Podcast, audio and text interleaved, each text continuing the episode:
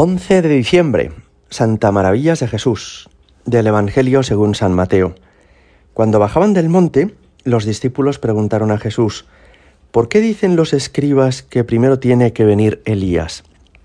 Él les contestó, Elías vendrá y lo renovará todo, pero os digo que Elías ya ha venido y no lo reconocieron, sino que han hecho con él lo que han querido.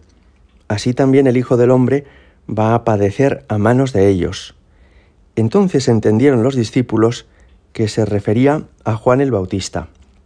Palabra del Señor. Si buscáis en Google series bíblicas, os sorprenderá que hay no una, sino varias series televisivas donde en cada capítulo van narrando alguno de los acontecimientos de la Biblia. Y concretamente en el Antiguo Testamento sucedieron tantas cosas que son innumerables capítulos apasionantes, os lo aseguro. Concretamente, uno de ellos es el del profeta Elías, del cual habla hoy Jesús en el Evangelio. El profeta Elías vivió en el siglo IX a.C. y los acontecimientos de su vida los narran los libros primero y segundo de los reyes en el Antiguo Testamento. Es un profeta que viene como a reavivar la fe del pueblo de Israel en Yahvé y que viene a exigir a este pueblo elegido su fidelidad a Dios. El celo por Dios debe llevar al pueblo de Israel a rechazar a todos los ídolos y a no mezclar sus convicciones y su confianza en Dios con otro tipo de supersticiones o de pecados que a Dios le disgustan. Hay varios acontecimientos en su vida que son muy célebres. Por ejemplo, que el rey Acab se casó con Jezabel, que era una mujer pagana y muy peligrosa al parecer, y esta mujer fue dinamitando las bases de la religiosidad de los israelitas. Bueno, pues Dios castigó a Israel con una sequía tremenda, y entonces se morían de sed y no tenían frutos en el campo. Y el profeta Elías asumió el riesgo de decirle a toda la población, esto nos ha pasado por abandonar a Dios. Si os parece bien, vamos a aclarar si son verdaderos los profetas de los Baales o es verdadero quien os habla, yo mismo en nombre de Yahvé. Y lo que hizo fue juntar a un montón de profetas de los Baales, que eran estos ídolos paganos, y decirles, el que haga bajar fuego del cielo a la tierra, ese será el que está hablando en nombre de Dios. A ellos les dio todo género de facilidades para que pusieran víctimas sobre el altar, animalillos que el fuego del cielo tenía que abrasar, y no lo consiguieron, como es natural. Por más que rezaron, que gritaron, por más que ofrecieron sacrificios corporales, los Baales no les respondieron porque los Baales no existen. Y en cambio, Elías, después de mojar con agua el altar y después de ponérselo más difícil, invocó a Yahvé y le dijo, si eres tú el Dios verdadero, haz bajar fuego sobre la tierra para que todo el mundo lo vea. Y así sucedió bajó fuego del cielo y abrasó lo que había puesto sobre el altar. Inmediatamente él se lanza a, acusar a los profetas de los Baales que estaban engañando a la gente, ¿no? Bueno, todo esto hizo el profeta Elías. También él puso mm, a, a los israelitas en aviso del peligro que corrían si hacían caso a este rey, Acab, y a Jezabel, su mujer.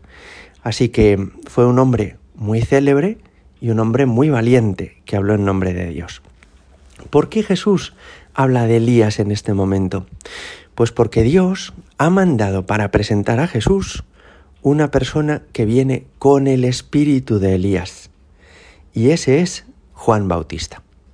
Juan Bautista es también un hombre devorado por el celo de Dios, que por eso ha vivido en el desierto, pobremente, ha comido langostas y, y todo género de bichos que encontraba en el desierto porque no ha vivido una vida cómoda ni placentera, y es un hombre que se ha atrevido también a ponerse frente a las autoridades civiles de su tiempo, que estaban engañando.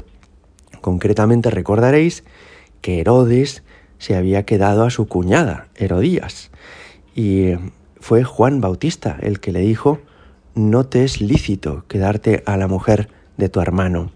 Pues bien, a Juan Bautista, que ha venido con el espíritu de Elías, Es decir, que es en la actualidad, les viene a decir Jesús, un hombre que nueve siglos después os pone ante la verdad y os muestra cuál es el camino correcto, a este habéis dejado que lo decapite Herodes, ¿verdad? Porque Herodías le pidió la cabeza de Juan el Bautista a Herodes. Y eh, entonces Jesús les dice, no esperéis que Dios os envíe más señales para presentaros al Mesías, porque Elías ya ha venido y habéis hecho con él esto.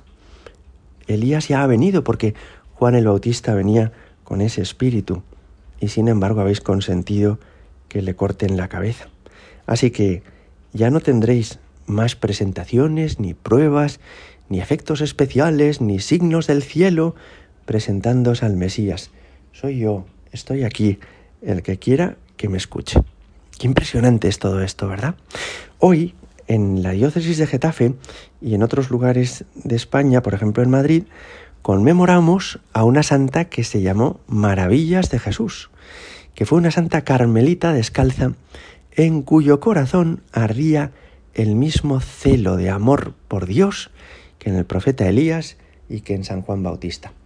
Ella ayudó a la renovación de las Carmelitas descalzas después del Concilio Vaticano II al estilo original, conforme a ese estilo de Santa Teresa de Jesús, que había querido ya en el siglo XVI vivir solo para Dios con una generosidad absoluta.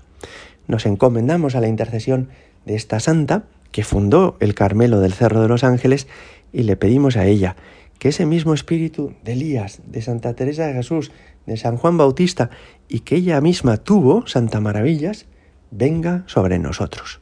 Gloria al Padre y al Hijo y al Espíritu Santo, como era en el principio, ahora y siempre y por los siglos de los siglos. Amén.